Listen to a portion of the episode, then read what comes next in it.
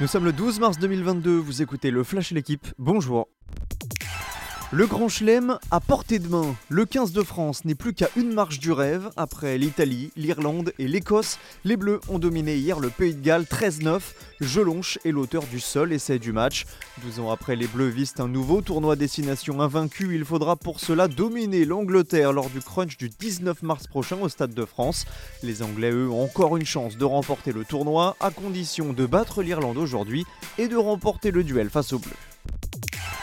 Lille bousculée et affaiblie. Le LOSC n'a pas réussi à trouver la faille hier soir face à Saint-Etienne en ouverture de la 28e journée de Ligue 1. 0-0 et les mauvaises nouvelles s'accumulent pour les Dogs qui ont aussi perdu Renato Sanchez sur blessure. De bien mauvais augure avant la réception de Chelsea mercredi prochain en Ligue des Champions. Aujourd'hui, suite du programme en championnat avec Montpellier-Nice et 3 Nantes. Quentin Fillon-Maillet n'a jamais été aussi proche du Graal. Le biathlète, double champion olympique, a l'occasion aujourd'hui de conquérir le gros globe de cristal.